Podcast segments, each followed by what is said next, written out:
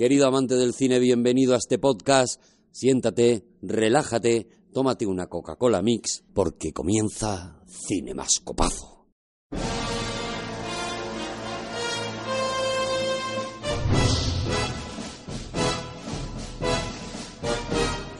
¿Qué haces, Pancho? ¿Que te has puesto a leer? Sí, ¿Te has puesto a...? me he traído un libraco. Te has traído un pedazo de libro, Me he traído ¿no? un libraco Es un libro sobre el rodaje al que tengo de... mucho cariño, sí, sí. De Con faldas y a lo loco, ¿no? Sí, sí, esta A ver, película ense- que- enséñalo, dale la vuelta. Enséñalo, enséñalo. Sí, sí, sí, mola mucho. este libro que esta película que se tradujo Y así. se ve que está currado, ¿eh? No es un libro ¿qué- que te has comprado opináis- ahora. ¿Qué opinas de la traducción de Con faldas y a lo loco? Si la película se llamaba Some Like It Hot. Es una de las primeras cosas más curiosas, ¿no? Porque Sun Like It Hot eh, se podía traducir como algunos lo prefieren caliente. Que dicen, no, tiene mucho, mucha lógica y tal. Billy Wilder lo explicó, él explicó el título y es, es muy curioso. O sea, es. Pero, pero no puedo explicar lo de Con faldas y a lo loco, ¿no? Eso No, no, no, lo de con faldas y a lo loco no hay manera. de Eso nunca se enteró, ¿no? Lo de con faldas y a lo loco era, que tú la vas a conocer seguro, porque en aquella época había una canción muy conocida aquí en España que se llamaba A lo loco. A lo loco, a lo loco, hay que ver cómo... ¿No? Me estás mirando como diciendo, se ha vuelto loco él. Hay que ver cómo no sé qué de Panchito, ¿no? No lo sé, no lo sé. Pero yo creo que esa canción es posterior, ¿no? ¿O no? Creo que era por aquella época. ¿sí? O a lo mejor para cuando sacaron la película aquí, que sabes que siempre se, se tardaba un poco, ¿no? Yo no sabía que Yo, había... yo lo recuerdo del Milagro de Petinto, pero si tú lo Y dices... luego la sacaron, la reeditaron en El Milagro de Petinto, pero era una canción... Hay que ver cómo vive Panchito. Eso es, hay que ver cómo vive Panchito y que no te acuerdes de la, de la canción que te la estuvieron dedicando ya desde pequeño. Te conocían ya, Pancho. Y aquí en España el Sun Like It Hot, o sea, en, en Estados Unidos el Sun Like It Hot, él explicó primero que le, veía- le venía muy bien poner hot en una película con Marilyn Monroe. Porque caliente en una película con Marilyn Monroe dice, bueno, yo tenía ya la mitad. Pero además, y a lo mejor... esto- la cara de Juan. ¿Qué, qué, qué pasa, Nada, Juan? nada, nada, nada, que me ha hecho gracia. Es verdad, pero... No, no, no, no, Que no. no lo digo yo, eh, que lo dijo Billy Wilder. Shh, No te cuestionaba, reaccionaba con jacaranda Ah, que, que tienes jacaranda. en el cuerpo. Pues mira, menos mal que esta semana lo que tienes es jacaranda en el cuerpo, de verdad.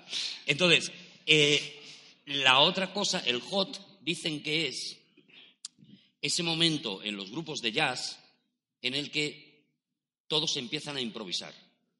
Y entonces todos se dan paso a partes de improvisación, ¿no? Los solos, los solos de a cada uno. solos improvisados, ¿no? Y a esa parte de, de un tema de jazz lo llaman el hot. Entonces, algunos prefieren, eh, Sound Like It Hot sería más o menos traducido, algunos prefieren improvisar. Que si te fijas, es lo que hacen continuamente los músicos en esta película.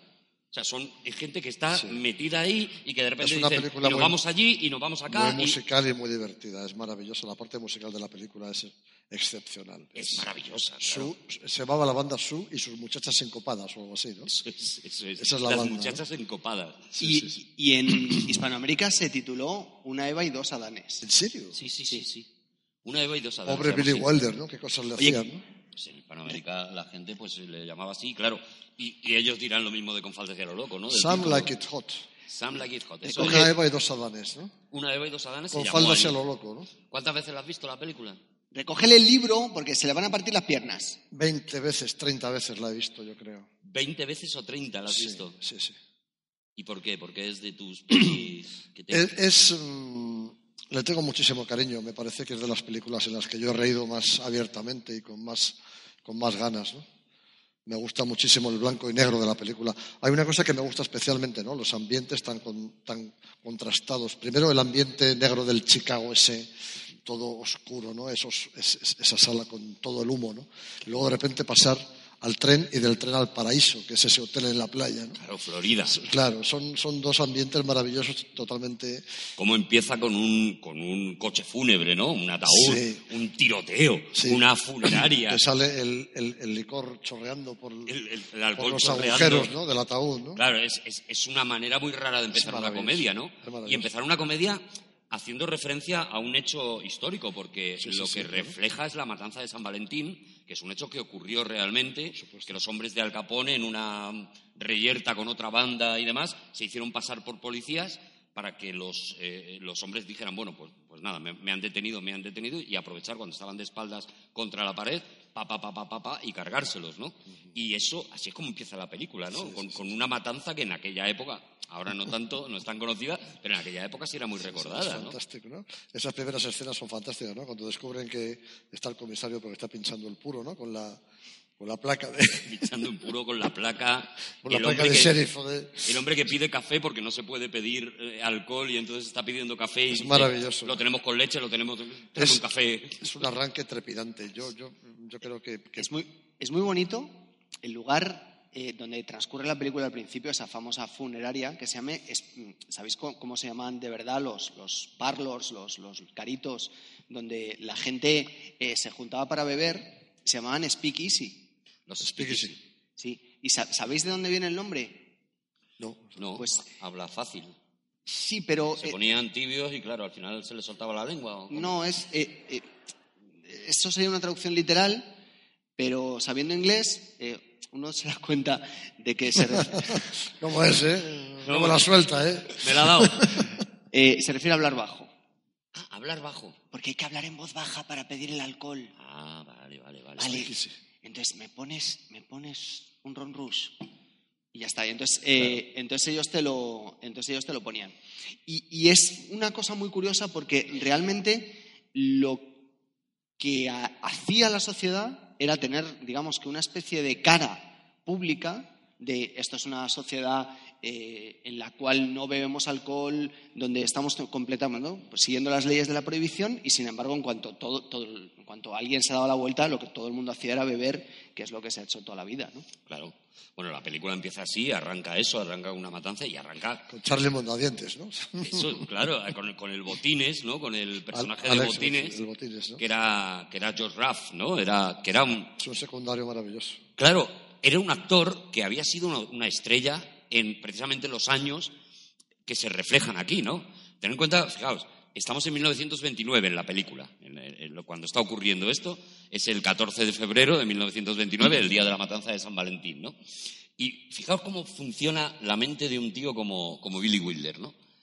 Eh, estamos a muy pocos meses de la famosa crisis del 29, que acabó con un montón de, de- de- de fortunas y con un montón de gente, bueno, pues La enloquecida. Semana negra famosa, ¿no? Eso es. Bueno, pues fijaos cómo funciona esa mente, como, como, como decían de él, esa, esa mente llena de, de cuchillas afiladas, que cuando vemos en Florida a esos millonarios con su yate leyendo los eh, diarios de económicos, en realidad el chiste de Billy Wilder es a estos tíos les quedan meses para estar arruinados. O sea, fíjate la maldad, Claro, ¿no? claro, claro, la maldad de colocarlo justo ahí en esa época y ellos están allí, pues eso, pues, viviendo maravillosamente. Y... Estoy pensando que, que tú eres el tipo de Marilyn Monroe, ¿no? ¿Perdón? O sea, Pancho no.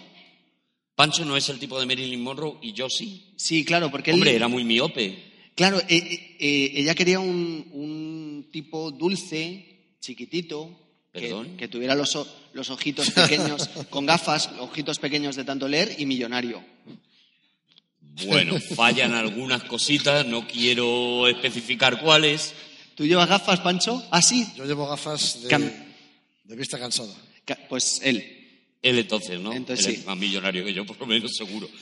Pero- seguro. Pero fíjate cómo tenía ella perfectamente definido qué es lo que quería en la cabeza, ¿eh?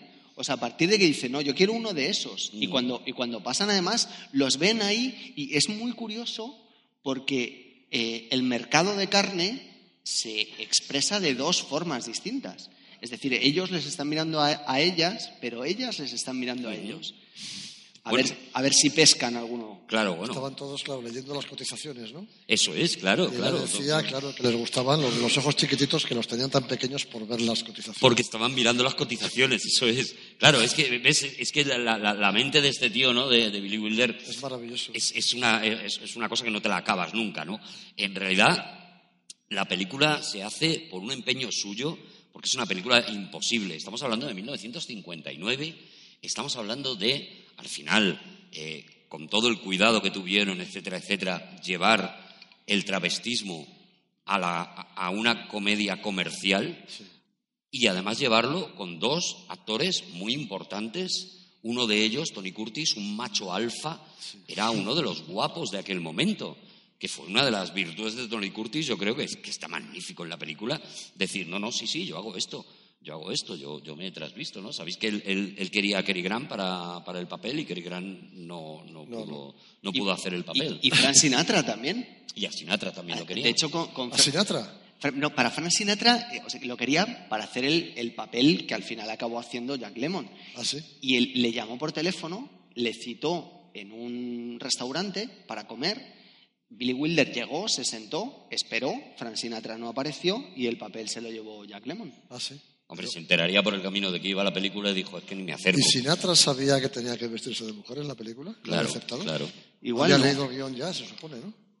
Mm, me imagino, o por lo menos lo habrían hablado con el, con el representante, ¿no? En ese papel. Y dijo, yo ni voy. Pero es verdad, ¿no? Bueno, otra de las decisiones en esa época en la que ya todas las películas se hacen en colores, hacer la película en blanco y negro, ¿no? Porque él decide que si, que si pone a estos tíos en color, pues claro, la pinta que tienen son Doña Croqueta, no, no son, claro, no son Jack Lemmon y Walter Matthau, ¿no? Bien visto, bien visto eso, Doña Croqueta. Claro, es Doña Croqueta. Y él no quería que los personajes fueran ridículos. Doña Croqueta, ¿te parece un, término apropiado para nuestra audiencia? A lo mejor los millennials de YouTube no están ahora mismo haciendo una búsqueda en Google, pero los demás pues lo entenderán. Claro, pero es que además eh, es curioso porque se ha creado esta leyenda alrededor del el blanco y negro y el color y el maquillaje. Es que obviamente si tú maquillas a una persona para el blanco y negro, obtienes unos efectos completamente distintos. De hecho, el blanco y negro, sumado con el maquillaje que ellos llevaban, que era completamente uniformizador, eh, produce el mismo efecto que el filtro Valencia en Instagram. Es decir, de repente todos estamos buenísimos. Mm. Porque te hace eliminar todas las arrugas, los pómulos te los marca de una determinada forma, etcétera. No sé de qué me estás hablando, yo jamás he utilizado filtros en Instagram y estoy buenísimo todo el rato. Así que no sé, no sé, pero imagino que hay gente que... nunca has sido de modificar fotos? Jamás, jamás. ¿no? Porque no lo he necesitado. Jamás, jamás. A veces me estropeo, a veces me paso así el dedo para emborronarme, pero poco más, ¿no? pero en realidad, en realidad lo que digo, que es muy valiente por parte de, los dos actores masculinos el plantearse, claro, eso, tenemos que, viajar a, a, la época en la, que, en la que se está haciendo, en la que el tema de un hombre vestido de mujer y tal, desde luego no se trataba de la manera que, se trata ahora, ¿no? A mí me interesa mucho eh, reflexionar sobre la barbaridad que hacen Diamond y, y Welder. Yo estaba justamente pensando en eso ahora mismo. El, el, otro personaje oculto, ¿no? Pero, pero necesito antes hacer una pregunta, una pregunta a Pancho, porque tú eres mayor, pero no tanto. ¿Cuándo viste tú la película? ¿Cuándo? Sí. ¿Te acuerdas? Uf, no me acuerdo, yo tendría... Fue el siglo pasado. Eso seguro, 1959. Fue en el siglo pasado, yo la vería con 20 años en el... ¿20 años tanto? Sí, 15 años. 15 años, no sé, en vale. 75 por ahí, no sé. ¿Te acuerdas de haber ido a verla al cine? Porque esa película en España tardó en estrenarse, ¿no? Entiendo yo. Porque eso, no me acuerdo si la vi en el cine o la vi en televisión. Yo imagino que la vi en el cine, claro. Claro, pero, pero ver esa película con, la edad que tenías tú y en el contexto nuestro, me imagino que también tendría que ser un choque muy fuerte, porque no estábamos tan lejos de la, del Estados Unidos de finales de los, de los 50. Hombre, la película la entiendes y la disfrutas cuando eres más mayor y la has visto tres o cuatro veces. Imagino que la primera vez yo me quedo un poco así, mm. sin entender. No sabía lo de la matanza de San Valentín, no sabía lo de la ley seca, no sabía, con 20 años yo no sabía nada, con 18, con 15. Pero el choque, el choque de que dos, dos tíos se atrevan a hacer eso, que ya en, su época fue salvaje. Con 15 años de lo que te ríes es de eso, de ver a los tíos disfrazados de mujer, ¿no? Y luego ya con 30 te ríes de otras cosas. y también te sigues riendo del otro, ¿no? Pero quiero decir, imagino que yo he pasado por varias etapas de mi vida en las que he disfrutado esta película de diferentes formas. La primera no entendiéndola mucho, pero riéndome a carcajada limpia por lo que veía. Y la segunda época, pues ya entendiéndolo todo y riéndome más todavía. Claro, cuando las cuando las, las, películas, las cosas, las obras en general trascienden, es porque siempre o casi siempre hay por detrás un trabajo que tú no estás viendo en la pantalla, pero que está hecho. Mm, Billy Wilder cuando, cuando evidentemente él, viene de, Berlín, de, Viena, en donde, si recordamos, ¿no? él, huye de... Él huye, sí, sí. Él, huye de, Hitler, ¿no? De allí. Entonces, si, recordamos Cabaret, eh, allí el travestismo sí era algo eh, bastante asentado, ¿no? Bastante normalizado, digamos, eh, eh, dentro del mundo del cabaret, dentro del mundo del espectáculo, pero sí era algo que estaba más claro que en esa América tan tradicional, ¿no? Y él lo que hace es traerse a uno de los travestis más famosos de, de Berlín para enseñar a Jack Lemmon y a, y a Tony Curtis cómo se mueve un hombre vestido de mujer. Porque el miedo que tenía era, pues, lo que se ha hecho siempre, la parodia Claro. del hombre vestido de mujer. Es decir, el, el- lo que se llamaba, eh, iba a decir como con humor, mentira, con muy mala leche y con, como insulto, el mariquita. ¿no? Si os fijáis, ni Jack Lemmon ni, ni Tony Curtis hacen eso. Jack Lemmon y Tony Curtis se mueven como se movería una mujer. De hecho, ellos al principio en la estación tienen una conversación sobre, fíjate cómo se mueven, parece como gelatina que están sobre muelles, Parece están tienen- aprendiendo a moverse tienen Un motorcito. ¿no? tienen como un motorcito. Claro, están aprendiendo a moverse como una mujer. Es decir, no están haciendo la parodia de, pues no Sí, sé, sí, la tía de Carlos o, o las, las parodias, eh, eh, la de No desearás al vecino del quinto, es decir, las parodias que aquí se hacían y que se hacían en todos lados, ¿no? Cuando un hombre se vestía de mujer, inmediatamente empezaba a comportarse de una manera ridícula, espantosa, eh, insultante, ¿no? Y aquí no, aquí ellos no hacen eso. Y, no so- y además crecen dentro del personaje, que es lo que me parece mágico. O sea, cogen. Yo no, no sabía que habían traído a alguien para que les educara, Sí, sí. para moverse. Pero claro, ahora lo entiendo. Porque lo primero que notas es que no es la manera natural en la que se viste cualquiera que en una noche de Halloween pues se pone un, un traje de chica. La noche de fiesta del crucero, que todos lo hemos hecho, la tontería, y hacen la tontería y tal, y lo hacen mal. Claro, pero, pero no. Lo, lo que hacen, lo que hacen es, es muy sorprendente. ¿Sabéis cómo, cómo desarrollaron el papel y cómo cada uno de ellos, una vez que deciden que van a ser mujeres, toman el camino de ir por un lado Jack Lemmon y Tony Curtis va por el otro? Porque el, Sí. person- el personaje de Daphne es un personaje extrovertido, muy alegre, que está viendo mariposas y pájaros flotando a su alrededor todo el rato.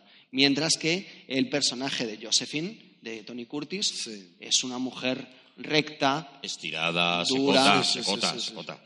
Y, y es muy curioso cómo, cómo nació esto, porque no se había hablado, no estaba planteado más allá de lo que el guion reflejase en el momento en el que ellos lo leen. Y la primera vez que hacen una prueba de vestuario, estaban los dos encerrados en sus respectivos camerinos y Tony Curtis se negaba a salir. Decía, yo no salgo primero, que, que salga primero Jack, Jack Lemmon. Y entonces Jack Lemmon, ante el hecho de que Tony Curtis se moría de vergüenza por salir, abre la puerta y entonces inmediatamente adopta el rol de esa persona alegre, esa persona feliz y que tiene, está llena de flower power. Y entonces Tony Curtis, cuando sale y ve cómo está actuando ella, se da cuenta de que con esa voz tan, tan aguda, eh, buscando unos registros bastante complicados, ¿no?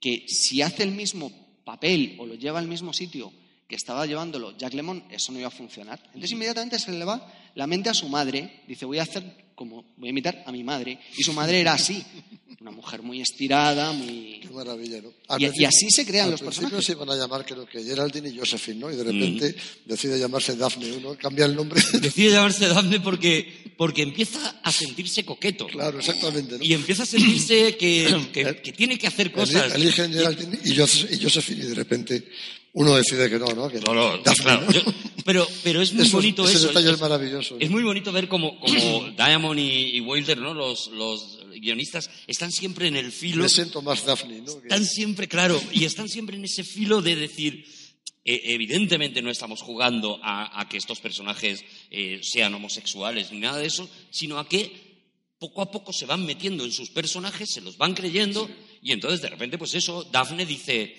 es que Daphne mola más, es que voy a tener más, Sí, sí, claro, voy a tener más amigas en el, en el coro, ¿no? Y me, me- me voy a llevar mejor. Y de repente a, a Daphne la adoras. Es, es- es un personaje y, y- y tú parece- te parece ver como Jack Lemmon, como el personaje al que interpreta Jack Lemmon, empieza a entender a Daphne, ¿no? Y de repente dice, esto Daphne no lo haría, esto sí lo haría, se comportaría así. Cuando el, el- el viejo este rijoso le toca el culo, Sí. ahí la reacción es de, de el, el Jack Lemmon hombre. O sea, ahí dice, te reviento. Claro, es que luego, además hay, hay entre los dos ambientes tan diferenciados del el Chicago sombrío, pero, pero festivo, y, y el hotel en la playa en Florida, está la parte del tren, que es maravillosa. Toda la secuencia esa del tren, ¿quién no quiere ir en un tren así? Yo quiero viajar en un tren así, por favor. ¿no? Es maravilloso, ¿no? Como, dice, como dicen ellos mismos, El ¿no? tren de mis Me han abierto la pastelería y tengo todos los pasteles aquí Es el, delante. el tren de los sueños, ¿no? Con música, con... Qué maravilla, ¿no? Qué gracioso, ¿no? El ambiente está tan bien creado, ese- el de ese tren, que a mí de verdad esa película me, me- me vuelve loco. Me parece que es perfecta en los tres ambientes principales que tiene perfecta. Sí, porque adem- además las chicas respiran como una camaradería muy especial, ¿no? Que, Sí. que es que somos. Eh, el trabajo termina aquí, ya hemos terminado de ensayar, nos han puesto unas normas y en el momento en el que se duerme el perro guardián, nosotros vamos a hacer lo que nos salga de las narices, que eso es muy bonito. Y supongo que algo de eso habrás vivido tú alguna vez también, ¿no? Por supuesto, en las giras eh, eh, hemos viajado en trenes también nosotros, no tan alegres como ese, pero bueno, hemos tenido... ¿Y, y también iban todos a tu coche cama, por ejemplo? Teníamos unos autobuses en los que viajábamos en alguna época que eran muy divertidos, porque eran autobuses con la primera parte sillones y mesas, y en la parte de atrás había literas, ¿no? Entonces eso era muy divertido. No puedo decir por qué, pero era muy divertido. Bien. Jugábamos al póker. ¿sabes? Eh, Sí, siguiente tema. Ahora, si no tuviéramos que hablar de con faldas de lo loco, era el momento de decir, ¿cómo que no puedes decir por qué? Pero, pero es verdad, bueno, la, la presentación, incluso antes de, de- de eso, ¿no? La presentación de Marilyn es, es magistral. Maravilloso. Sí, sí, sí. es sí. una, es una Ella, la primera vez que sale en la película es cuando viene por el andén, caminando, creo, ¿no? El chorro de vapor El chorro de vapor. que le- que le Es mueve. perfecto el chorro de haciéndose vapor. Billy Wilder un auto-homenaje a sí mismo con el famoso que le dio tantos problemas, el famoso chorro del metro de eh, La tentación vive arriba, ¿no? Y él se hizo un homenaje a sí mismo poniéndole en esta película a Marilyn una falda hiperapretada, que si te fijas ella va falda tubo completamente comprimida Y el chorro lanzándole lateral, ¿no? el chorro de vapor de lado, como diciendo, "No, en esta no vais a ver nada, no, no os vengáis arriba, Falda de tubo se llama. Falda de sí. Es curioso. apretada. Eh, hay una manera de escribir esta escena que es absolutamente brillante, magistral, y es eh, la que de verdad atestigua la mecánica interna de la película. Cómo nos está llevando Billy Wilder hacia un lugar del que no vamos a poder escapar. Porque si os fijáis, tirar una premisa como esta es muy fácil. Dices, bueno, tenemos a dos tíos que quieren conseguir un trabajo, se visten de mujeres. Bien. Pero claro, luego obviamente ahí van a surgir problemas. ¿Cómo somos capaces nosotros, dijeron Wilder y Diamond, de conseguir que ellos en ningún momento puedan decir, oye, pues me bajo de este tren, me voy a otro sitio, ya he superado el peligro inicial que yo tenía, Mm. Claro. Claro, porque no se escapan. Claro, o sea, ya, ya hemos superado el, pro- el- el planteamiento inicial y entonces lo que me quito la peluca, me pongo mi, mi ropa de hombre y ya, ya he conseguido huir de la mafia. Escupo en el suelo y ya soy un hombre otra vez. Claro, pero fijaos que nos están llevando a un sitio y en ningún momento puede haber la excusa para que esos personajes se escapen de la situación en la que están. Claro. Que es uno de los grandes problemas que afronta cualquier escritor cuando, eh, por ejemplo, en una película de miedo, si tú tienes un móvil, el asesino en serie se va a tomar por saco. Porque llamas a la policía, vienen 70 SWAT y le pegan 80 tiros. Eh, y si es negro, 350. Pero, pero el, la dificultad, el gran desafío que ellos afrontan, lo resuelven con una serie de pequeñas puertas, pequeñas puertas que solo se abren en una dirección. Fijaos, primer- la primera más obvia es, es el tiroteo. A partir de aquí ya estamos, estamos encaminándonos en esa dirección. Pero luego, luego llegan a la estación y ven que los están buscando. Y una vez que están dentro del tren, la siguiente puerta que atraviesan y que ya no quieren ir para atrás es que se enamoran Claro. primero del ambiente y segundo de Marilyn Monroe. Y luego llegan a Florida.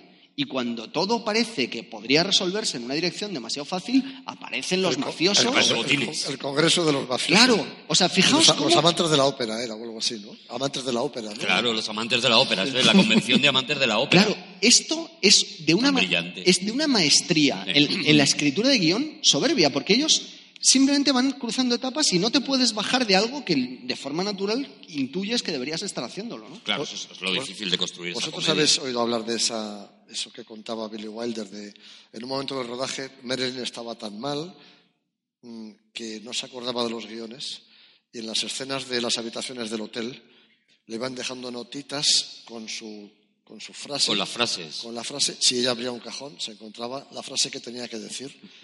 Y la única forma de que ella recordara el guion era abriendo ese cajón y leyendo la frase que tenía Leyendo la frase, bueno, Marilyn estaba ya Marilyn muy, estaba muy muy mal ya en esa muy época. mal, muy mal en aquella época. Ahora no se le nota en absoluto.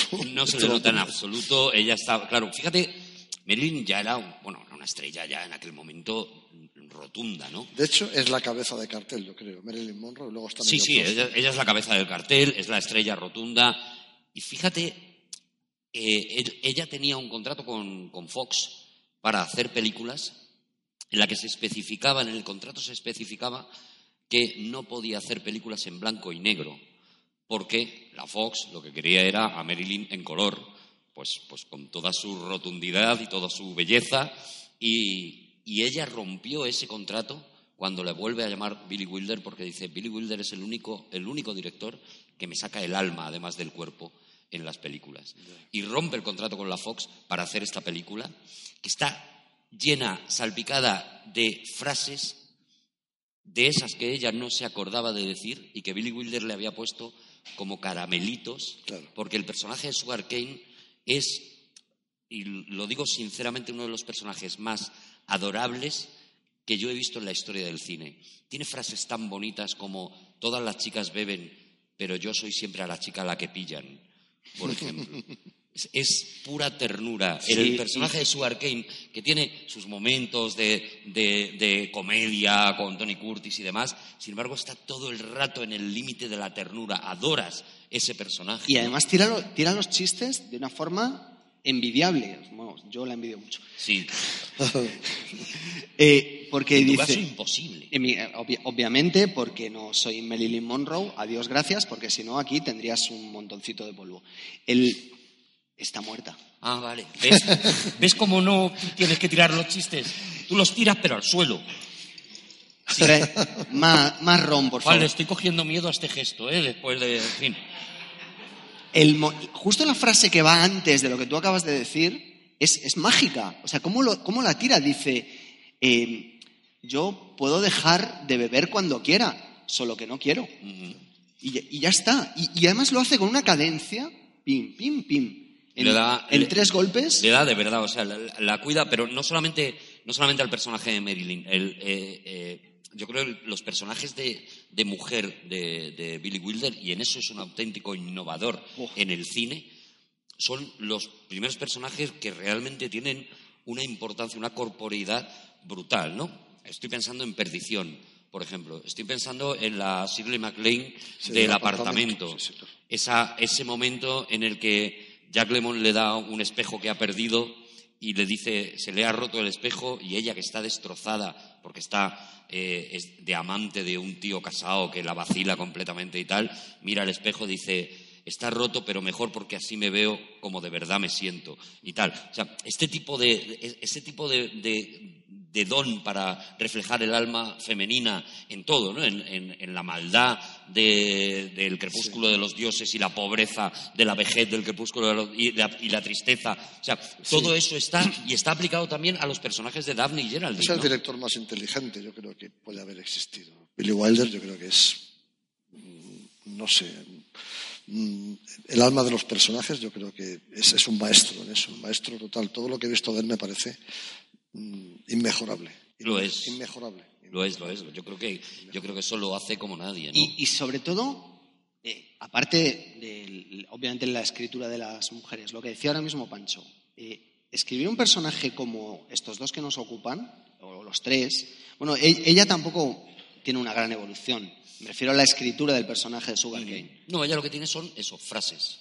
Va, gol- tampoco tenía Tiene una- más pasado que, que futuro, ¿no? Realmente. Eh, tampoco Como tenía- Sí, pobre el, peso, Marilyn, ¿no? el peso de la película lo llevan más Lemon y, y Curtis y ella está como es la guinda de ese, de ese pastel maravilloso. ¿no? Eh, efectivamente, pero lo, lo que in- de verdad lo convierte esta película en una genialidad es cómo efectivamente ellos van recorriendo un camino desde el punto en el que comienzan hasta el punto en el que terminan, en el que son los dos protagonistas. Y esto es extraordinariamente difícil de conseguir que una película tenga dos protagonistas es muy, muy, muy difícil. Y que los dos tengan un arco absolutamente y perfectamente diferenciado, trazado y con una evolución es extraordinariamente ¿Vosotros sabéis si eran muy amigos, Lemon y Curtis, o, no tenéis...? No, no, no, especialmente. No ¿eh? tenéis...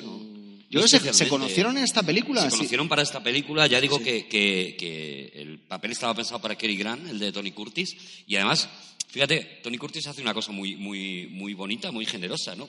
Y es que cuando Wilder le dice, mira, te voy a ser sincero, este papel no lo he escrito para ti, se lo he escrito para Kerry Grant. Él lo que hace es decir, me parece bien, porque evidentemente este era un papel para Kerry Grant, y yo voy a intentar durante toda la película imitar a Kerry Grant. Es que incluso en la voz, cuando él se pone las gafas y se disfraza de millonario, hasta la voz imita gestos de Kerry Grant porque él todo el rato tiene en la cabeza que esto que este era un papel para Cary Grant. Sin embargo, yo creo que Tony Curtis está. ¿Qué pensaría, ¿qué pensaría Cary Grant después de, claro. de ver esta película? Imagino que se tiraría de los pelos, ¿no? Bueno, yo, yo no, no, lo sé. Eh, Billy Wilder se tiró toda la vida intentando trabajar con, con Cary Grant y no lo consiguió. No lo consiguió, pero bueno, eh, en aquella época los actores estaban en corrales. Eh, tú pertenecías a un estudio, no Estaban, claro, estaban, exactamente, pertenecían a estudios. Sí, estaban atados a un estudio. De hecho, eh, Billy Wilder es de los primeros directores que, empieza a crear su propio estudio. Primero es uno de los primeros guionistas que empieza a decir, como cada vez que me tocan un guion me lo destrozan, voy a empezar a dirigir yo mis guiones y luego, pues este Mirish Company, que es el, que produce esta, esta película, es parte creación de, Billy Wilder. él, rompe muchos esquemas y en esta película se rompe uno de los más importantes para las libertades sobre todo los creadores, ya no hablo solo del negocio, como acabas de decir tú, sino de la moral en Estados Unidos, moral, muy mm. entrecomillado. Y es que eh, esta película es del 59. En aquella época estaba todavía vigente el código Hayes, que como sabéis es esa, eh, bueno, como sabe Pancho, es esa... el Hayes. Tú sí lo sabes. El Hayes es el de Julio Iglesias. Qué vergüenza me hace pasar delante de Pancho Barón. Me he hecho daño yo. o sea, me he hecho daño yo. El ha salido y me ha dado en la cara. Un chupito. es el, el código Hayes. ese código que eh, indica que en una película que es lo que es aceptable y lo que no. Por ejemplo, tu chiste no hubiera pasado. No es aceptable, eso es. Bien, esto se crea en 1930 y está vigente hasta 1968. Pero a raíz del estreno de Con faldas y a lo loco, de repente los americanos dicen, espera un momento, nos estamos riendo mucho con esta película de afeminados. Eh, lo siento por utilizar esta palabra, no es mía, sino que es a lo que corresponde el momento. Entonces, abre muchas mentes, porque de repente se dan cuenta de que esos códigos y esa moral tan estrictamente férrea de la época de Camelot en Estados Unidos, Camelot es desde que acaba eh, eh, la Segunda Guerra Mundial hasta la muerte de John, Fitzgerald Kennedy, ¿no? E, esa época de la moral férrea, los coches grandes, las mujeres en su casa con el ojo morado, ¿no? Eh, todo eso empieza a romperse, no sé si a raíz, desde luego, de esta película, me parece muy atrevido aventurarlo, pero sí que llega justo en el momento en el que la sociedad norteamericana va a romper hacia los años 60. Y de hecho, el Código Hayes duró ocho años más. Es cierto, sí. Lo que pasa es que en España yo creo que esta película tuvo un efecto a lo mejor contrario. ¿no? Muchos directores cutres, me da la impresión, empezaron a usar el, al hombre vestido de mujer para hacer cosas muy feas. Mm.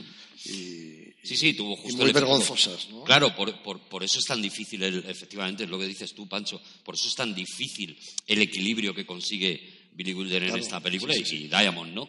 Porque lo fácil es, pasarse, ir a la parodia, en Estados Unidos, En Estados Unidos, como dice Juan, se consiguió una cosa gloriosa con ella y en España al revés nos llevó a la, al cine vergonzante de, las, de los hombres vestidos de mujeres. Sí, sí, sí, Y tantas películas innombrables que se hicieron. Sí, por lo que tú dices, ¿no? Porque es verdad que la primera vez que ves la película, probablemente, y en aquella época más, pues lo que te sorprendía era eso, eran dos, dos hombres vestidos de mujer, ¿no?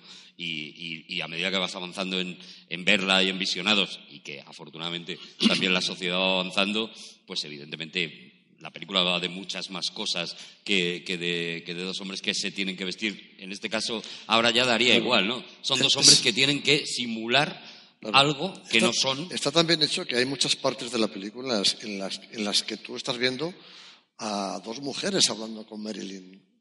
¿Sabes sí. qué te digo? Sí, y luego sí. cuando se quitan la peluca te das cuenta de que son dos hombres, pero está tan bien hecha que hay momentos en los que ves a tres chicas hablando de sus cosas, ¿no? Hablan de sus cosas porque además ya cada una de ellas va creando sus propios filtreos, ¿no? O sea, ya eh, Daphne eh, hay un momento que se plantea las cosas con, con ese señor mayor sí, tan agradable. El momento del baile y el clavel en la boca, ¿no? ¿Sabes? Claro, con el clavel en la boca. Bailando tango, ¿no? Hay, la, hay, la, comparsita. Claro, hay una escena. La es, ¿no? Que es maravillosa. Bueno, yo, luego hablaremos de escenas, ¿no? Pero hay una escena maravillosa que es cuando, cuando Daphne, Jack Lemmon, vuelve de la noche con, con, con Joe Brown, con las maracas y Ostras, la felicidad en esa cara, de verdad. Sí. O sea, eh, eh, enamorada, ¿no? ese hombre o, o, o, esa chica, porque ahí hay una confusión, ha pasado una noche maravillosa. Me interesa mucho esto, pero por lo que de verdad está queriendo hacer Billy Wilder aquí. O sea, porque lo, lo fácil es eso, quedarse con, fíjate, ha cambiado y tal, incluso la segunda lectura es como, ¿cómo es posible que esté sintiendo esto? Pero si vas a lo que de verdad eh, busca él, y lo, lo, hablábamos tú y yo antes, es el, eh, el, reflejo de la máscara que ellos están llevando en realidad. Y, y quiero detenerme aquí 15 o 20 minutos. Bueno, pues vámonos, Pancho. 15 o 20 días. Eh, son, Menos mal que te has traído un libro. Sí, la, un la, no lo entiendo. La máscara existe en, las, en las, el ser humano desde la prehistoria. Lo que pasa es que siempre había tenido un sentido religioso. Es en el siglo VI antes de Cristo el momento en el que por primera vez eh, Tespis, que es un actor dramaturgo griego, Tespis, Tespis. De ahí viene Thespian, que en inglés quiere decir perteneciente o relativo a la dramaturgia. Porque Fíjate. ellos sí que recogieron el nombre del creador del teatro occidental. Yo me he quitado Wikipedia. Desde que estoy con Juan, me he quitado Wikipedia. Y, y entonces eh, Tespis crea la máscara, se la pone al coro y de repente el teatro griego nace. Comienza a funcionar la tragedia. Y dos siglos después, en, en el siglo IV antes de Cristo, llega Teofrasto, que siempre lo digo mal. ¿Teofrasto? Teofrasto. Ah, Teofrasto. Teofrasto, porque a veces digo Teofrastro y entonces me siento mal. Te habría corregido. Teofrasto. Seguro. Entonces, eh, Teofrasto es un, es un filósofo y lapidario, ¿vale? Filósofo y lapidario. Filósofo y lapidario, ¿vale? Una vida muy alegre. Te, no, no es, eh, antes de que me lo digas, el que esculpe las, las lápidas. No, ¿no? ¿Qué es lapidario? Es un señor que estudia las piedras. Qué maravilla, de verdad. O sea, el, la vida de Teofasto. Miraba, la, miraba las piedras y disertaba. Lo menos malo que le puede pasar es que no sepas decir su nombre con la vida de mierda que lleva ese hombre. Pre preciosas y semipreciosas. Y de repente Teofrasto se da cuenta de que a los actores que llevan mucho tiempo interpretando un papel les suceden cosas. Es, un, es la primera vez que alguien hace un análisis psicológico en la historia, Qué por bueno. lo menos que yo sepa. Qué bueno. Y entonces dice, es que cuando un actor interpreta mucho a este personaje, resulta que, el perso que se quita la máscara y se lleva al personaje con él, a pesar de que la máscara la haya dejado en el suelo de, del teatro. De ahí vendría esa famosa frase de Oscar Wilde de que cuando llevas mucho tiempo una máscara, esta se te acaba pegando a la cara. Uh -huh. es, se, se claro. vuelve indistinguible de tu rostro. ¿no? Entonces, ese, esa asociación, ese, ese reflejo entre la máscara que tú te pones, que al fin y al cabo ellos la llevaban puesta al principio de la película, fijaos, se comportan como la sociedad espera, algunos personajes de la película, se comportan como la sociedad espera que ellos sean. Y de, y de, repente uno se lo quitan. ¿Y cómo se la quitan? A, a, base de ponerse otra máscara delante. Es que el, la cantidad de subcapas y de subtexto que tiene la película es asombrosa. Claro, eh, por eso digo que en esa, en esa escena en la que ella está, él, ella, ya, pues eso, la máscara ya se la ha pegado, ya se le ha pegado la máscara, ¿no? Ella, ella está con, la- con las maracas y está contando la noche tan maravillosa. Yo, sin conocer a Teofasto, eh, lo que interpreto al final... Teofrasto, lo que interpreto al final es que esa persona ha pasado una noche súper feliz con otra persona. Y que da igual, o sea, que da igual que, se- que sea un hombre o una mujer, que haya sido con un hombre o con una mujer, sino que ha- ha- han estado bailando, se lo han pasado Yo muy imagino, bien. yo imagino que los traductores de, de los diálogos, claro, en inglés cuando tú dices I'm in love, no dices enamorado o enamorada, dices no hay género. Claro, no hay género. No hay género. Entonces ellos tuvieron que traducir estoy enamorada. Sí, hay mucha traición, Estoy claro. enamorada, a- no podían decir estoy enamorado. Entonces imagino que ahí el traductor de los guiones tendría que decir, coño, ¿cómo trato yo a Jack Lemmon y a Curtis? ¿En masculino o en femenino? ¿no? Decidieron traducirla al femenino. Estoy enamorada, dice, ¿no? Creo, ¿no? Creo que dice estoy enamorada, Estoy no sé enamorada. por qué. Pero aquí es I'm in love, que es neutro, o sea, Claro. no es ni, ni masculino ni femenino. ¿no? Claro, y juega con eso. Juega con eso. Pero fíjate, hay un momento todavía más bonito de, de esta escena, que es cuando ya han decidido que, bueno, que, cuando viene Botines, ya estamos casi, casi en el final, ¿no? Ya viene Botines y han decidido que ya lo coherente es hacer las maletas, guardarlo todo, desaparecer, quitarse las pelucas y desaparecer. Eh, y están haciendo la maleta sobre la cama. Tony Curtis está metiendo todas las cosas sobre la cama. Y hay un momento en que Jack Lemmon, que es un genio de la mímica, simplemente coge las maracas para meterlas en la, Sí, en la y hace- maleta y hace un movimiento- y hace un un poquito movimiento. así. Nada más como acordándose y deja las maracas con muchísimo dolor dentro de la maleta, ¿no? Como con un gesto mínimo está contando tantas cosas, No, ¿no? me- no me acordaba de ese detalle, pero es un prodigio. Pero es una maravilla, porque, bueno, Lemon, sabéis que era un, era un enfermo de, de- de la perfección, y en eso se llevaba muy bien con Billy Wilder, que era otro enfermo de la, perfe- de la perfección, ¿no? Entonces, por eso hicieron Y tantas es muy películas. curioso también una cosa, que en el final justo de la película, el último bombón, Mm. Wilder se lo da a un secundario. El nadie es perfecto, lo dice el secundario, no lo dice ni, ni Curtis, ni Lemon, ni Marilyn, lo dice el secundario. El secundario, Nadie sí. es perfecto. Y es el Joe culmen Brown. de la película, es el, el- el momento más alto de la película. Cuando estalla la carcajada y la gente aplaude, se lo da a un secundario.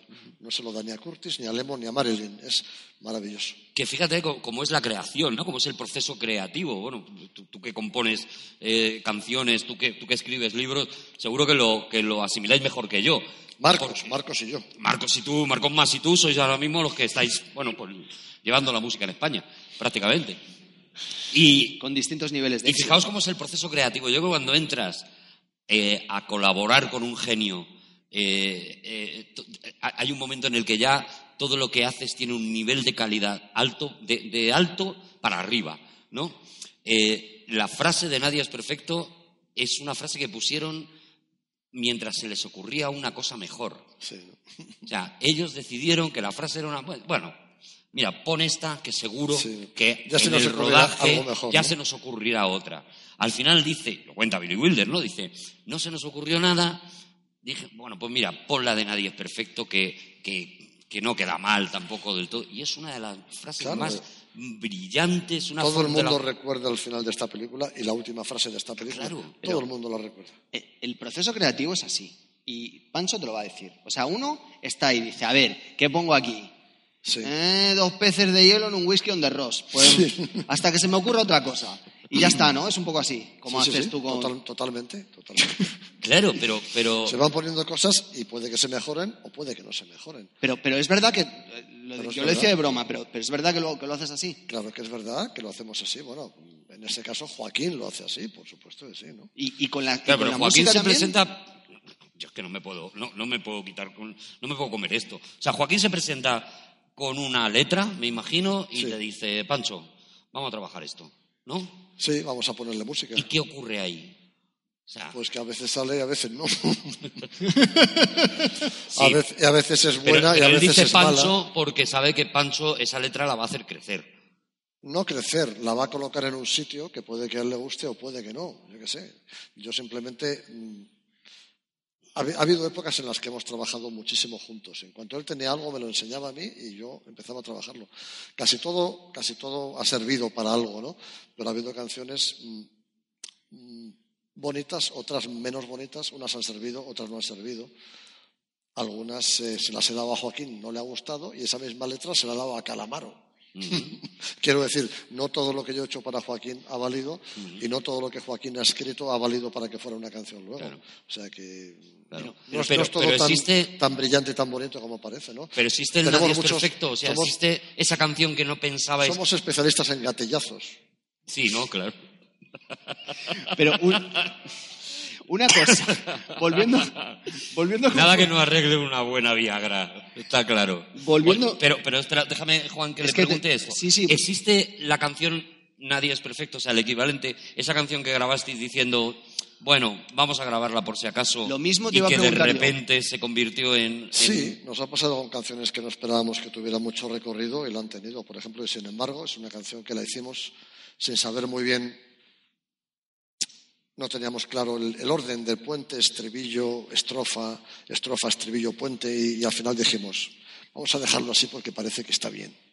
No teníamos confianza en que, en que estuviéramos haciendo algo y luego al final es la canción seguramente que más, que más ha viajado de Joaquín, ¿no? Y y, la- nuestra. ¿y cuál es la otra? ¿Cuál es la otra? Has dicho dos, ¿no? O, No. o te he entendido. Ah, una. Bueno, Bueno, no, sí. Y también- sin embargo es una de las míticas. También pasa algo parecido con Peces de Ciudad. Peces de Ciudad, Joaquín explica en los conciertos últimamente que no sabe lo que quiere decir en la canción. Él ha escrito palabras bonitas, frases hermosas, unidas, y al final se da cuenta de que no sabe qué está diciendo. Y en cambio esa, letra de esa canción se estudia en universidades latinoamericanas. Qué maravilla. Pero- Qué maravilla. Pero mira, te iba a preguntar lo mismo, porque eh, es verdad que a los creadores les ocurre, nos ocurre, que muchas veces tú estás intentando conseguir un efecto determinado y lo que tú estás haciendo, por tu propia inseguridad, te lleva en una dirección en la que no estás conforme o contento con lo que estás haciendo, pero somos seres humanos. Ya, pero yo te digo con todos mis respetos que yo pienso que Joaquín es un creador y yo soy un músico. Vale, me parece estupendo. No, No, no, no, lo digo con, todo, con, toda, con toda sinceridad. O sea, yo soy músico y Joaquín es un poeta. Entonces, Joaquín yo es un tengo la poeta. suerte de ponerle música a sus canciones, a sus Pero- letras. Pero, pero quiero decir, son niveles diferentes. No Pero se puede hablar de un Sabina creador y ponerlo a un Barona creador. No, yo soy un músico que trabaja para Joaquín solamente. ¿eh? Pero seguramente Billy Wilder era un gran guionista y aparte un genio dirigiendo y aparte de eso, pero la mayoría de los guiones llama Sí, a Diamond sí, sí. porque sabe que es Sí. el que le potencia, En el que época- le pone en el sitio, ¿no? Con Diamond época, escribe sí. las mejores películas, ¿no? En esa época de, la Joaquín, segunda época. Sí, eh, funcionábamos a ese nivel él y yo y con Antonio también, los tres, ¿no? Claro. Quiero decir. En esa época él recurría siempre a nosotros porque éramos su colchón de seguridad, ¿no? Claro. Pero fíjate, es, es, eh, volviendo a lo que no sabes en realidad nunca lo que estás haciendo. Ellos tampoco tenían ni la más remota idea de qué significaba esa frase al final, si lo decías tú. Tú pones, pones nadie es perfecto y, y, bueno, pues ya tendremos otro cierre. Y sin embargo, luego la película se rueda. Y cuando has visto todo, te das cuenta de que todo lo que habías ido construyendo hace que esa frase que te parecía algo completamente banal, de repente significa otra cosa distinta. Imagino que Bill Wilder pensaría, veremos en el estreno cómo funciona. El nadie es perfecto. Sí. El día del estreno vamos a saber si es un acierto o es un fallo. Y seguramente el día del estreno se dio cuenta de que era un acierto porque la gente estallaría una carcajada y empezaría a aplaudir. De la, de la Pero misma ellos forma, no lo sabían hasta ese momento. De la misma forma que yo termino una novela, vosotros termináis una canción, te pones delante de un micrófono o te subes a un escenario y empiezas a tocar y tú escuchas que de repente la gente está cantando y eso ya no es tuyo. Por eso el, el nadie es perfecto en realidad le pertenece a otra cosa que no sé muy bien de dónde procede. Y sin embargo, yo creo que sí que, que está, funciona. que sí que está en la filosofía. Por eso digo que cuando, seguramente cuando tienes una idea, Claro. cuando quieres contar algo, eh, eh, hay un momento en el que las cosas vienen solas, ¿no? Porque yo creo que sí que está en la filosofía de la película que lo que todo el rato está diciendo es no os pongáis tan estirados, no sois ni tan machotes, ni tan heteros, ni tan no heteros, ni tan nada. No tenéis la verdad sobre Claro. nada, ni vuestra opinión política, ni vuestra religión, ni vuestra lo que sea. además imagino que es una frase que sentó muy bien en el mundo femenino, ¿no? Eh, cuando él dijo, soy un hombre, pero soy un hombre, dice, nadie es perfecto, ¿no? Quiero decir que ahí, Claro. imagino que incluso también él se llevó Claro, una, es que está una lleno de medallita de parte del, del- del colectivo femenino, ¿no? Por- Y la, y la cara que hablamos poco, porque Joe Brown hace una cosa mágica, que yo no sé cómo es capaz de, de conseguir eso. Como va, refleja- va reflejando, va dando una réplica absoluta que es, es pétrea. O sea, es una cara pétrea, le va tirando un- pelotas y se las va devolviendo. Sí, pum, sí, sí, sí, pum, sí, sí. pum, pum, pum. Es que Joe Brown- un, un frontón. Joe Brown, eh, hay, hay dos personajes en esta, en esta película, son los dos personajes tapados eh, ya por el tiempo de la película. Uno es George Raft, Botines, el actor. George Raft era una estrella en el año 29, en el año en el que está ubicado, ubicada la película, era una de las grandes estrellas, era uno de los grandes ídolos de las masas. Es, por ejemplo, el protagonista de Scarface, eh, la primera versión, la, la de antes de Pacino, y era, eh, bueno, una, una- una auténtica estrella. Un hombre que en su carrera comete dos errores. Decirle que no a dos papeles que de repente se convirtieron en el nuevo cine, la nueva manera de hacer cine. Uno de ellos era El Halcón Maltés, papel que coge Humphrey Bogart, y el segundo, al que le dice que no, es al protagonista de Casablanca. Joder, Ostras. qué visión comercial tenía, ¿eh? ¡Qué genio! Madre mía, eso ¡Qué genio! después de, ¿cómo Pues se...? George Raft era el- la estrella de la película y 25 nombres más abajo aparecía Humphrey Bogart en las películas de los, de los años, de, los, de finales de los 20, aparecía Humphrey Bogart que siempre salía un momento, intentaba matar a George Raft, Ro- George Raft por supuesto le mataba y esto era todo lo que hacía.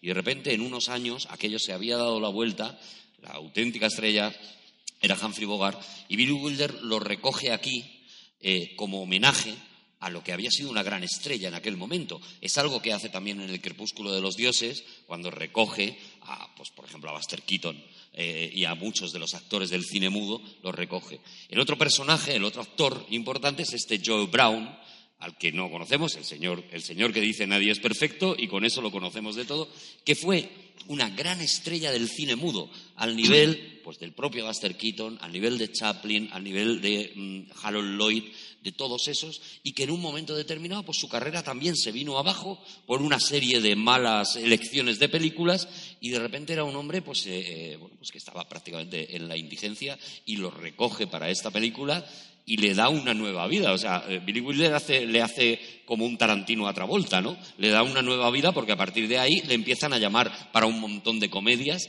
y es un auténtico genio. Tú decías, lo que hace con la cara, claro, era uno de los grandes actores del, cine mudo, ¿no?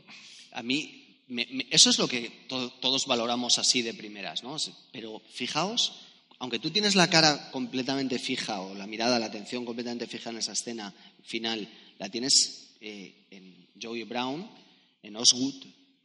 eh, Osgood tercero. La mirada final de Jack Lemmon diciendo, pues va a ser que sí. Pues Y es un segundo, es un instante, pero le pasa una luz, una vida delante de los ojos y dice, si al final voy a entender. me lo estoy planteando. Claro. Y, y- y es, y, y de repente el chiste que, de qué es, lo que, qué es lo que te puede ofrecer ese hombre. Y, y- y ella, ella dice, ¿seguridad?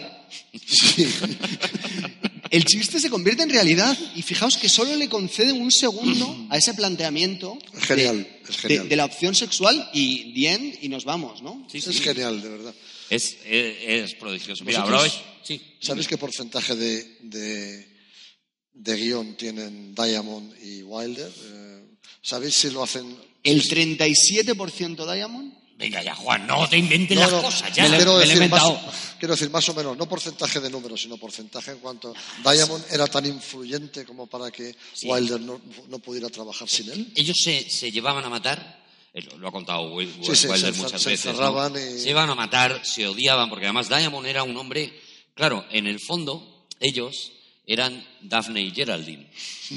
Eh, Diamond era un hombre absolutamente eh, pulcro, absolutamente serio. Era como la, la- unas- la extraña pareja de Matau y Lemon. también, Claro. ¿no? Y Lemon, eh, Wilder. Wilder, era justo lo contrario, ¿no? Él, él cuenta cómo Diamond llegaba, colocaba las cosas, tal, se sentaba en la máquina, empezaba a escribir. Dice que proponía los chistes sin mover el tono de voz. Pues podríamos poner Nadie es perfecto. Sí, está bien, sí, vale. Y mientras tanto Wilder era todo lo contrario, o sea, Wilder se movía, se ponía un sombrero, se lo quitaba, tenía un bastón y, y estaba dando tal, bailaba. Llegaba él- tarde a posta para fastidiarle. él, él era bailarín, él empezó como bailarín y eso se nota también en la película, ¿no? Hay un, hay un momento en el, en el baile de Lemon y, y Oswood que, que estás viendo, pues eso, la, la felicidad del baile, ¿no? La felicidad que te da bailar, ¿no? Y, y efectivamente se llevaban fatal, pero al final lo que salía de aquella pelea, de aquella batalla de meses metido, pues era una joya como, como la que hemos visto hoy, ¿no? Era, era esa maravilla, o como el apartamento, ¿no? O sea, cosas, cosas que, que- que son prodigiosas, ¿no? Hay cosas que solo salen porque estás con quien estás. Y eso es así. Mm, Sí, El- sí, estoy el- de acuerdo. el- la imperfección del arte, que, además es que no quedan más narices que sea de esa forma, es lo que os decía antes. Tú escribes una cosa y no sabes a, dónde te puede llegar. Simple, al final, cuando tú creas cualquier cosa, lo único que haces es rendirte. Porque tiene que llegar un momento en el que digas, bueno, pues hasta aquí, esto ya está bien o está lo suficientemente bien. Pero si vuelves sobre ello, es cuando de verdad eh, te vuelves loco. Yo estoy convencido de que Billy Wilder y que muchos otros directores no vuelven a ver sus películas. ¿Sabes quién sí lo hacía? Alfred Hitchcock, pero porque él se gustaba mucho. Hombre, se molaba. Se, se molaba mogollón. Veía sus películas solo hasta que salía él y se iba. Pero en general el, el arte, tú preguntabas antes, ¿qué porcentaje tiene cada uno? Pues es que es de los dos. Ya, ya, ya. Y ya está. Y, un- y uno era más famoso que otro y otro y pasó a la Pero posteridad. pero pero si no hubieran estado en la misma habitación, Sí. estorbándose, no hubiera, no Pero hubiera habido ¿conocéis nada. alguna película, gran película, escrita por Diamond solo? ¿O alguna gran película escrita por Wilder solo? Sin Pues eh, Wilder él solo nunca escribió, nunca, porque él entendía... escribió él solo. Nunca, nunca escribió un guion él solo, escribió con, con muchos otros, otros guionistas, pero nunca escribió un guion él solo. Y, y Diamond creo que, tam- que sí escribió algún guion y no, no, fue, no fue desde luego tal. Pues lo que hablábamos antes, a veces es la suma, ¿no? Y a veces es la suma. Y por mucho que tú digas, no, no, aquí hay un genio y hay uno que toca la guitarra, pues... Pues yo creo que, que es la suma, sinceramente te lo digo. No es, no es ponerte en el, no, es ponerte en el sitio. Bueno, pues eso. Oye, una, una escena. Tenemos que, que quedarnos con una escena de... es que hay millones, yo lo entiendo, ¿eh? Pero hay millones. De esta genialidad, macho. Es que, es que elegir una. Pregúntale a Pancho primero. ¿Tú tienes una escena por algún motivo, por alguna que sea la tuya, la que, la que a ti te llena de... Sí, hay una escena que me llena de ternura y me divierte muchísimo, que es cuando están jugando a la pelota en la playa. Ver los movimientos torpes de Jack Lemmon me parece maravilloso, ¿no? Rodeado Porque de chicas está- en, en bañador jugando a Está la pelota. viviendo el juego a tope. Él o está sea, feliz. Y está de. Marsuki con sus lokis, o sea, está con sus amigas, con la pelota. movimientos torpes de ella son maravillosos y creo que ahí es un momento brillantísimo de la película. Maravilloso. Al final la película también habla mucho de la alegría, o sea, de que Por supuesto. eres de quien te da alegría Por supuesto, y te sí, sí, enamoras de quien te da alegría. Es una película muy alegre. muy- Claro, muy- es- muy- al final, eh, ¿qué le pasa a Marilyn Monroe? Pues le pasa que de repente se ha metido con estos dos tíos que están medio locos, que tal, y de repente de una vida de mierda que llevaba, pues se lo está pasando bien, Sí, está disfrutando. Eh, eh, ¿Qué le pasa a Jack Lemmon? Pues que ha encontr- ha encontrado a este señor con el que no puede tener nada, pero es que da igual, es que me hace feliz. Y al final y Tony de la persona igual, que claro, te hace feliz, ¿no? Y en esta escena, eh, eh, yo creo que todos están en sí. plenitud de felicidad. Claro, ella asumiendo perfectamente, ella he dicho otra vez, Sí. ¿no? Jack Lemmon asumiendo perfectamente su papel, jugando con las chicas a la pelota, ¿no? con sus amigas, porque sus amigas también le hacen feliz. Y si hubiera sido la- otra época, se habrían hecho un selfie y lo habrían puesto en Instagram diciendo os quiero Lokis y todo eso. O sea, al final es eso, ¿no? Al final esta película habla de eso, ¿no? De.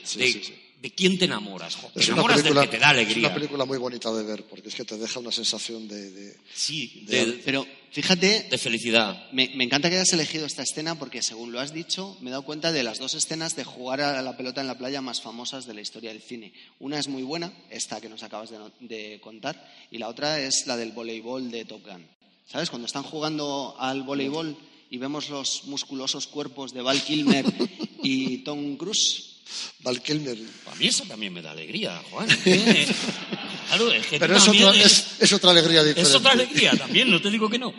Pero, pero fíjate, o sea, misma escena, gente jugando, una genialidad y algo que es absolutamente insoportable de ver. Una escena para ti de la peli, Juan. Yo me voy a quedar con el momento que comparten Marilyn Monroe y Daphne la primera noche en el tren. Es ese momento en el que ninguno de los dos sabe muy bien qué es lo que está pasando allí. Pero... Hay un momento maravilloso. Cuando dice, no nos molestéis, chicas, ¿no? Dice, quiere echar a, a todo el mundo de la litera, ¿no? Hay un momento cuando están todavía las dos, antes de que empiece a llenarse aquella litera y tal, que Jack Lemmon dice, dice, fíjate quién nos lo iba a decir, ¿eh? Fiesta sorpresa. Y le dice Marilyn, ¿qué sorpresa? Dice, todavía no. Es que eso Que no puede ser más perfecto. es, es- es imposible Es escribir algo mejor, No. tirar algo mejor y, y manejar el tempo como lo hacen en, en esa escena que además va ganando en delirio, en delirio, en delirio y que es un pequeño resumen de la película, si os fijáis. Es dos personas intentando mantener las apariencias, de repente irrumpe ese incidente desencadenante y finalmente acabas con algo que ya es completamente eh, imposible de manejar. Y a Billy Wilder le gustaba mucho hacer este, este tipo de pequeños resúmenes en sus películas. Y no os voy a contar de más porque como vamos a ponerlas todas, No, pero es precioso, además, no ver esa litera llena de gente, ¿no? Es un poco el camarote de los Marx ¿no? en un tren, ¿no? Es maravilloso, cual. ¿no? La es un claro homenaje, ¿no? Tal cual, tal cual. Y, es y maravilloso. eso, y volvemos a lo mismo, y a la alegría, ¿no? Sí, sí, sí, Yo, y, bueno, como ya he dicho, la, la escena mía favorita, que es, es, esa, es, es esa charla, la primera vez que encuentran a Sugar Cane en el baño y que ella está bebiendo y, Ah, y- sí. y- y toda, y cada una de las frases que se dicen en esa, en esa escena, porque me da una ternura tremenda el personaje de, de Sugar Cane. Decía Billy Wilder una cosa cuando le preguntaban, después de lo terrible que fue todo el rodaje de, de lo No, terrible. no te vas a beber esto, ¿no? Vale. Bueno, pues ahora, tira. Después de lo terrible que fue el rodaje de, de, eh, La Tentación Vive Arriba, cuando la vuelve a llamar para, para esta película, para Con Faldas y a lo Loco, pues todo el mundo le dice, pero ¿qué necesidad tienes de liarte otra vez, llamar a Marilyn, que está fatal, que como tú has dicho, que hay que ponerle ya los tal. Y él decía una cosa, decía, mira, os tengo que hablar un día de mi tía Enriqueta. Mi tía Enriqueta vive en Berlín y si yo le digo que tiene que estar en el estudio a las seis de la mañana, mi tía Enriqueta a las cinco y media está haciendo punto por si acaso llega tarde. Pero nadie querría ver, nadie pagaría por ver a mi tía Enriqueta en una pantalla y todo el mundo pagaría por ver a Marilyn. Por eso Marilyn está en esta película, ¿no? Y voy a terminar con una, con una historia que cuenta también él, que me parece que define todo esto que hemos sentido viendo esta película. Esa, esa alegría de la que estábamos hablando, mezclada con que es cuando se, han- se hacen bien las comedias, ¿no? Con ese pozo de decir, bueno, pero estoy viendo a seres humanos, estoy viendo a gente que en un momento dado a todos les vemos algún rasgo de, cierta amargura, ¿no? Como vemos a Sugar Cane, ¿no? Y es una historia que él contaba cuando le preguntaban qué qué era la comedia, ¿no? Y que era, y que era un chiste. Dice, le voy a contar, le voy a contar un chiste. Esto es un hombre que va al psicólogo y le dice, doctor, estoy fatal, estoy deprimido, eh, mi vida es una mierda, lo único que quiero es suicidarme y sinceramente, o sea, usted es mi última oportunidad para que yo no salga de aquí, me vaya a mi casa y me corte las venas, porque eh, soy la persona más triste que, que existe en este mundo, solo quiero morir. Y entonces el doctor se queda un poco patidifuso, ¿no? Dice, hombre, no, la vida es muy bonita, la vida es bella, usted tiene que volver a aprender a reírse, tiene que volver a aprender a, a sentirse. Mire, ahora mismo, por ejemplo, lo estuve viendo ayer con mi mujer, hay, está en el Teatro de la Ciudad uno de los mejores clowns que existen en el mundo. Me lo pasé brutal, me lo pasé genial. Vaya usted a verlo, se llama Grog. Vaya usted mañana mismo, yo le pago la entrada, vaya usted a ver a Grog. Y el señor le dice, doctor, yo soy Grog. Ay, qué triste. Qué crueldad, ¿no? Hasta aquí, Cinemascope.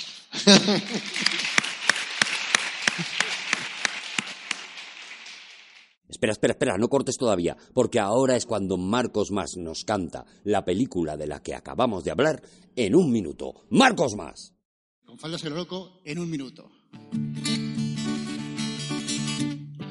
Jack Lemmon y Tony Curtis son dos músicos arruinados, testigos de un crimen que deben salir escopetados. Los mafiosos de Chicago les quieren ver enterrados. Hacia Florida en un tren de mujer van disfrazados, tocan el saxo y con trabajo, cambian de sexo y de trabajo. los pros y contras de ser mujer. En propia carne comienzan a comprender.